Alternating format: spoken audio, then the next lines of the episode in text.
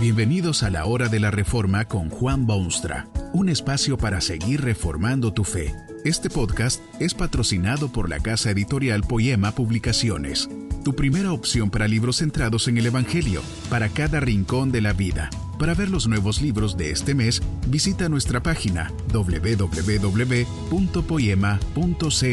Ahora escuchemos a Juan Boonstra con el programa de hoy.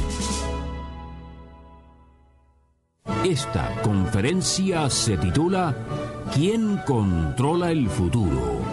Y está basada en las palabras bíblicas de Santiago 4:13. Hoy y mañana iremos a tal ciudad y estaremos allá un año y traficaremos y ganaremos, cuando no sabéis lo que será mañana.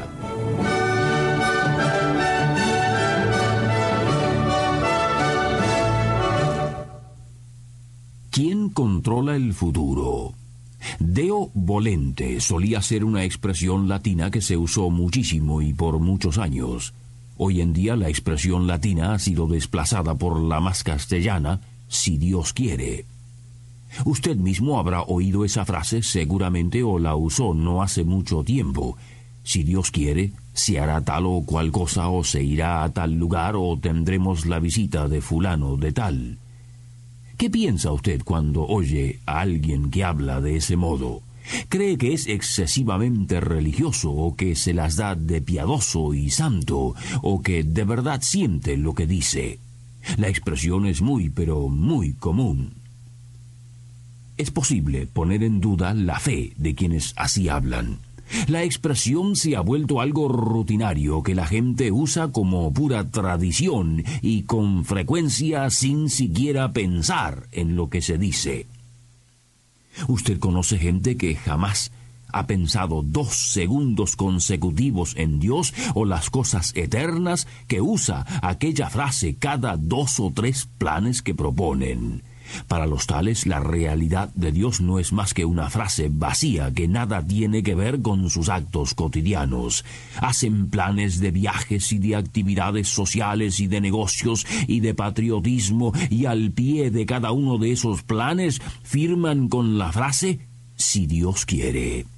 Es una especie de burla de Dios y un decir del nombre de Dios que es totalmente en vano.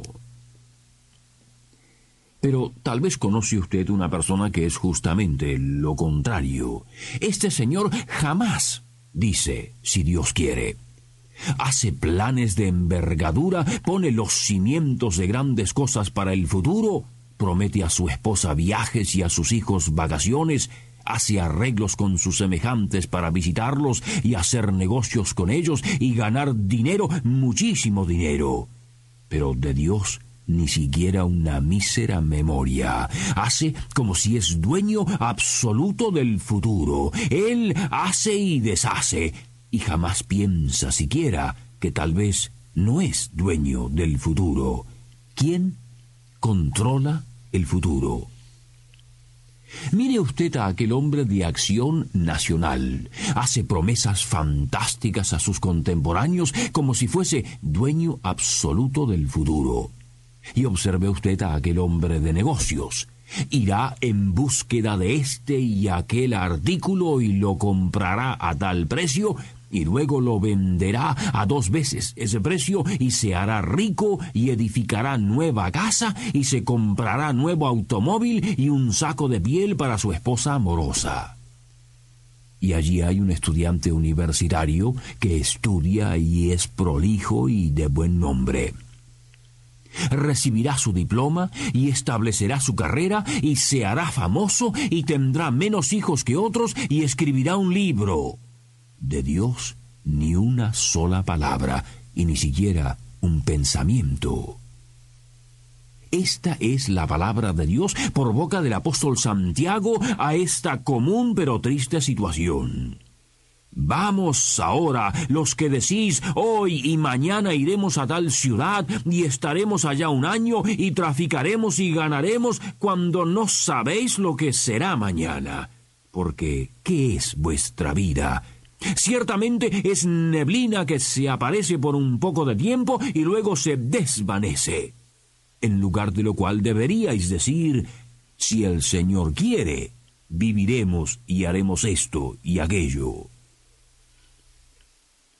Note usted que estas severísimas palabras no condenan a quienes viajan, ni a quienes hacen planes para el futuro, ni a quienes hacen negocios, ni a quienes ganan ganancias. Ese no es el blanco de estas palabras apostólicas. La Biblia entera deja ver que el hombre, creado a imagen y semejanza de Dios, no sólo tiene derecho, sino que también debe precaverse y prepararse y hacer planes y pensar en su futuro. Cierto es que estas palabras se utilizan con frecuencia por quienes han tergiversado la revelación de Dios para sostener y proclamar que el hombre debe abandonarse impotentemente al destino que Dios le quiere imponer. ¿Para qué hacer planes para el futuro? afirman cuando la realidad es que sólo Dios lo determina. ¿Qué es después de todo el futuro? No hay ser humano que lo sepa y no hay ser humano que pueda dominarlo. Y de esta convicción se pasa a otra, que es perfectamente lógica. Si el hombre no puede determinar su futuro, comamos y bebamos que mañana moriremos. En tiempos más recientes se hizo popular esta misma teoría de la vida especialmente entre filósofos franceses que lo sintetizaron todo con su existencialismo. Lo único que se sabe es lo de aquí y lo de ahora, la existencia propia y nada más, y lo mejor es vivir al máximo lo que esté al alcance y no preocuparse de lo incierto.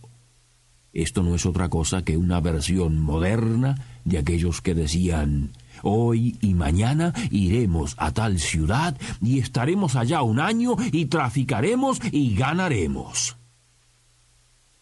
Pero lo curioso del caso es que el apóstol Santiago dirige su flecha puntiaguda no contra quienes dicen o no, si Dios quiere, cada vez que hablan de mañana o del mes que viene o del año próximo, el problema que vio Santiago es tan contemporáneo hoy como lo era en los tiempos en que el Espíritu Santo hizo escribir esas líneas.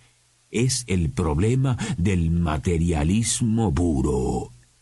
¿Sabía usted que hay muchísima gente, cristianos inclusive, que son rabiosos defensores del más rancio materialismo? ¿Qué es eso de hacer planes y hacer viajes y negociar y hacerse rico sin siquiera un pensamiento de Dios?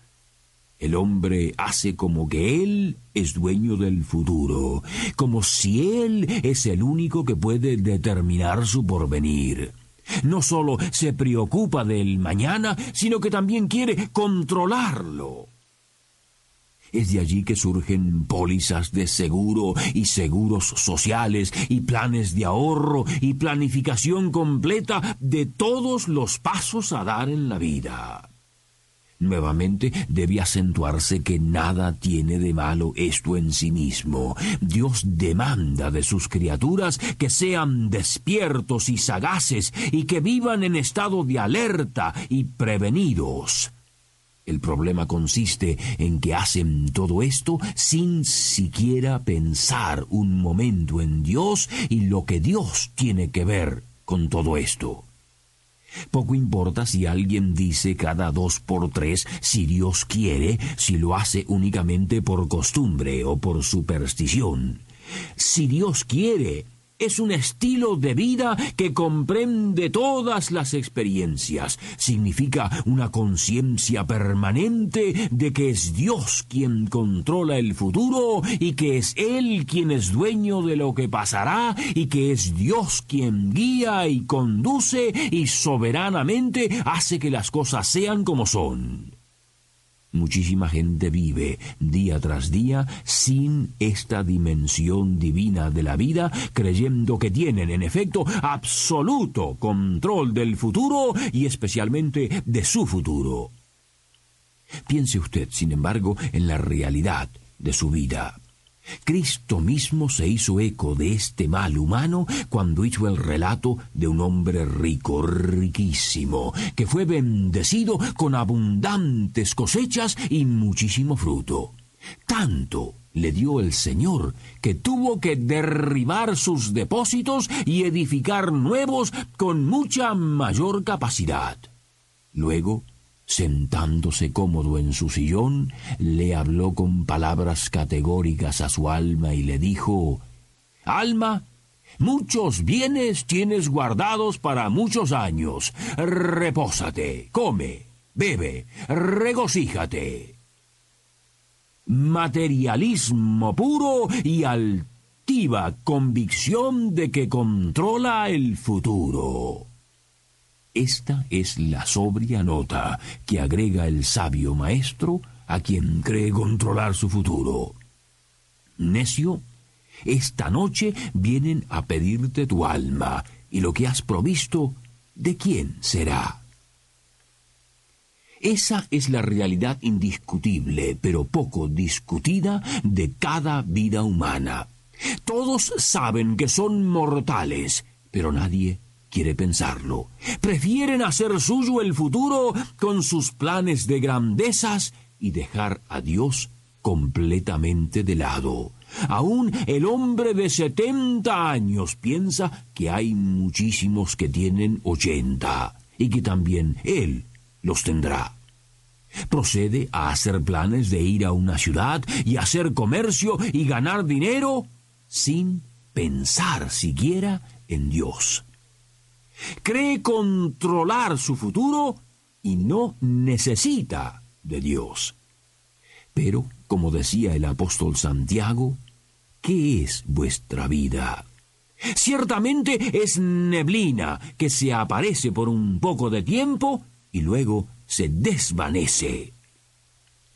¿Sabe usted el momento preciso de su defunción? ¿Puede predecir usted el día y la hora de su fin terrenal? ¿Cómo entonces camina así por el sendero de la vida? ¿No piensa jamás tomar a Dios en serio? Pero hay algo mucho más importante en ese futuro. Usted no lo controla. Usted no tiene la menor idea de cuánto durará su vida. Pero allí, al fin de esa vida, todo ser humano deberá encontrarse cara a cara con su Creador. Es por eso que Santiago declara sentenciosamente al que sabe hacer lo bueno y no lo hace, le es pecado. Vivir como si Dios no existiese. Empapado en materialismo puro, creyendo controlar el futuro, usted sabe que es malo y por eso pecado. ¿Cómo podrá usted librarse de tan pesada carga? El único camino es Jesucristo. La única alternativa es el juicio, cara a cara con su Creador. Usted dirá. Que este mensaje nos ayude en el proceso de reforma continua según la palabra de Dios. Si quieres profundizar en la exposición bíblica, puedes buscar más recursos en www.poema.co. Allí encontrarás libros que te ayuden a entender la palabra de Dios y aplicarla a tu vida. Poema, el Evangelio para cada rincón de la vida. Nos vemos en el próximo episodio de La Hora de la Reforma con Juan Bonstra.